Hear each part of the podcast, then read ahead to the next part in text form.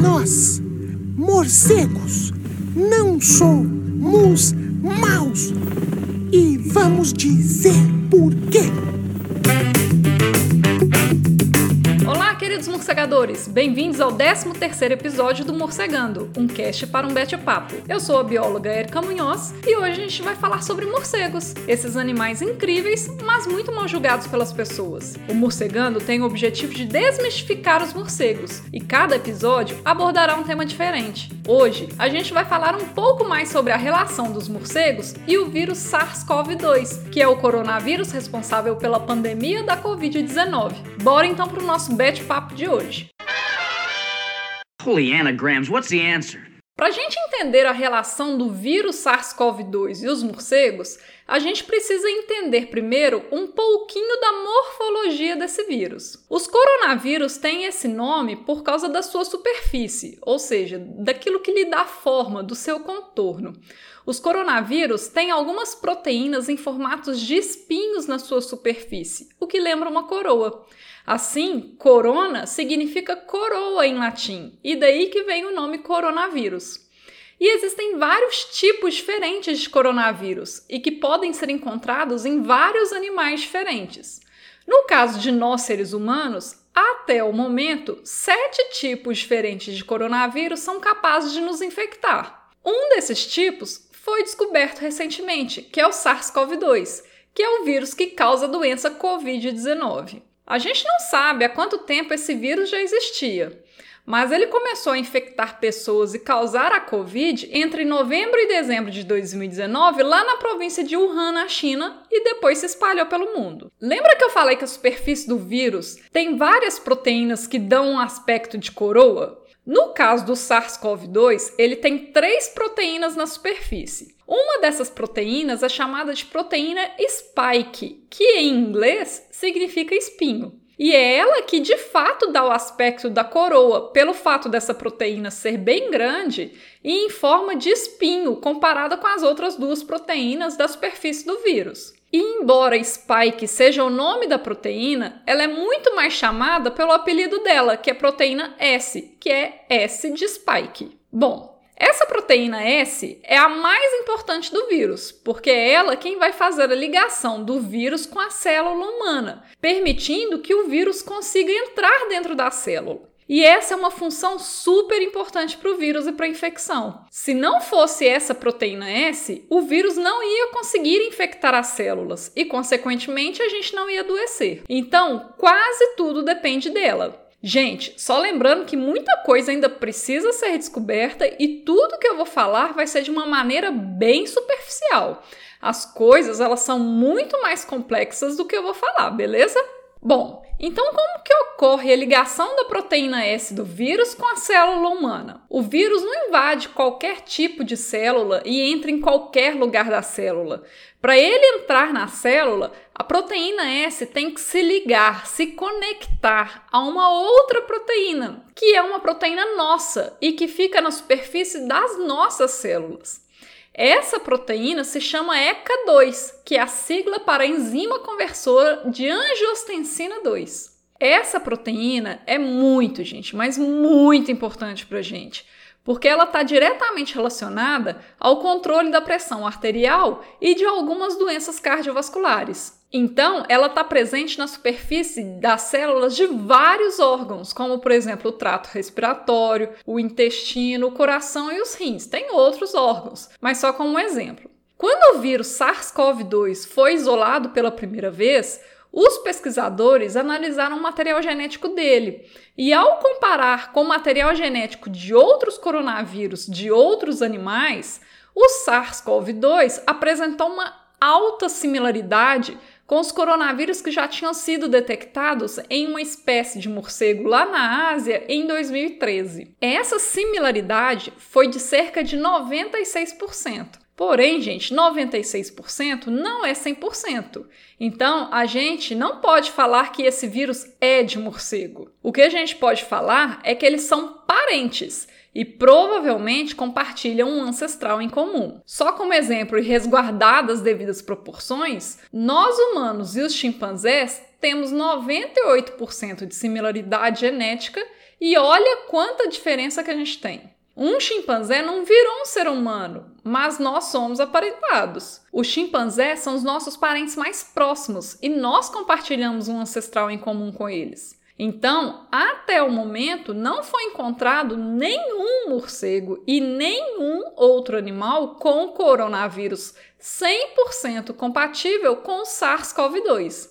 E olha que tem vários pesquisadores investigando isso aí, mas até o momento nenhum animal foi detectado com SARS-CoV-2, somente as pessoas. Bom, depois que os pesquisadores avaliaram o material genético do vírus e descobriram que a proteína S que se liga na célula humana e permite o vírus entrar na célula, os pesquisadores começaram a avaliar com ainda mais detalhes as partes que compõem a proteína S e viram que uma região chamada RBD é a parte mais importante dessa proteína, porque é ela quem de fato permite a ligação da proteína S com a ECA2 e, portanto, é ela quem permite a infecção da célula. E é aí que entra o pangolim. Quando os pesquisadores avaliaram a sequência de aminoácidos da proteína S, eles viram que a sequência de aminoácidos da região RBD foi 97,4% compatível com a sequência de aminoácidos da mesma região em pangolins. Para morcegos, essa similaridade foi menor, com cerca de 89%. E o que, que isso significa? Significa que, embora o vírus seja geneticamente aparentado com o coronavírus de morcegos, provavelmente os pangolins foram os hospedeiros intermediários do vírus. E adivinha quem era vendido no mercado de Wuhan? Pangolim, meus queridos. No mercado em específico, que é considerado como o epicentro dos primeiros casos, não se vendiam morcegos mas eram vendidos vários outros animais silvestres ilegalmente, e entre eles o pangolim. E esses animais ficavam todos amontoados em condições sanitárias muito precárias, muito próximos uns dos outros. Características estas que favoreciam a troca de vírus e outros micro-organismos não só entre os animais, mas entre os animais e as pessoas também. Gente, eu não estou dizendo aqui que foram os pangolins os responsáveis pela transmissão do SARS-CoV-2 para os humanos. Tem muito mais caroço aí nesse angu. Se a gente for olhar o genoma como um todo do vírus, os coronavírus de morcego são os parentes mais próximos do SARS-CoV-2, com similaridade de 96%, enquanto que os coronavírus dos pangolins têm uma similaridade do genoma de 85 a 92%. Mas considerando a proteína S, a sequência de aminoácidos se parece mais com a de pangolins com a de morcegos. A gente ainda não sabe qual animal deu origem ao vírus e ainda estão sendo estudados vários animais e várias outras possibilidades. Pode ser que o SARS-CoV-2 tenha se originado em um outro animal. Pode ser que ele seja um resultado quimérico natural entre vírus de diferentes animais e, inclusive, pode ser que o vírus tenha surgido dentro do próprio corpo humano, a partir de um outro tipo de coronavírus muito similar. A gente não sabe ainda e talvez a gente nunca vai saber. Para vocês terem uma ideia, desde o surto de SARS entre 2002 e 2003, os pesquisadores buscam o provável animal que deu origem ao surto e até hoje ele não foi encontrado. Suspeita-se que tenha sido transmitido pelas civetas a partir de contato com morcegos, mas ainda não se sabe. E, gente, quando eu falo que o SARS-CoV-2 é similar aos coronavírus de morcegos, não é de qualquer morcego e não é de qualquer lugar do mundo. É de uma espécie em específico que é conhecida popularmente como morcego ferradura, devido ao formato do nariz do animal. Essa espécie em questão é denominada Rhinolophus affinis e ocorre na Índia, na China e no Sudeste Asiático. Ou seja, os coronavírus encontrados em outros morcegos e em outros lugares são ainda mais diferentes. Então, o que eu quero que você entenda é que, embora o SARS-CoV-2 seja aparentado dos coronavírus encontrados no morcego ferradura na China, isso não quer dizer que esse vírus foi transmitido por morcego. Eles são apenas parentes. Portanto, até hoje, dia 1 de julho de 2020, nenhum morcego no mundo é transmissor ou portador do SARS-CoV-2, que causa Covid-19. A gente pode encontrar um animal ainda infectado? Pode, mas até o momento nenhum animal foi encontrado. Então, gente, essa história de que o vírus veio de uma sopa de morcego, isso é mentira. Primeiro, porque nenhum morcego até então foi encontrado especificamente com SARS-CoV-2. Segundo, porque os morcegos não eram vendidos no mercado em questão lá em Wuhan. Terceiro, porque nenhum dos pacientes iniciais comeram ou tiveram contato com morcegos, mas eles comeram ou tiveram contato com outros animais. E quarto, porque mesmo que se alguém comesse algum morcego infectado com esse vírus, para haver a transmissão, o morcego deveria ser comido cru e não assado, cozido ou frito, uma vez que o calor e esses processamentos matariam o vírus. E lembrando, gente, que vírus e outros micro-organismos potencialmente perigosos não ocorrem só em morcegos.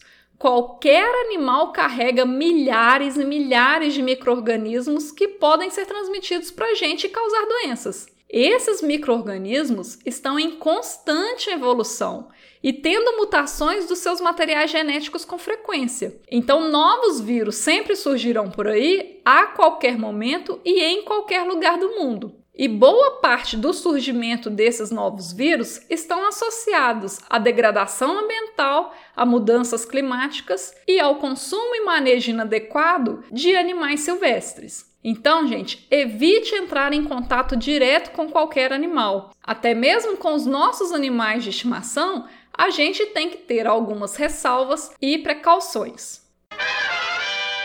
Hoje o Morcegando vai ficando por aqui. Se você tiver alguma dúvida, comentário ou sugestão, envie um e-mail para morcegandocast.gmail.com.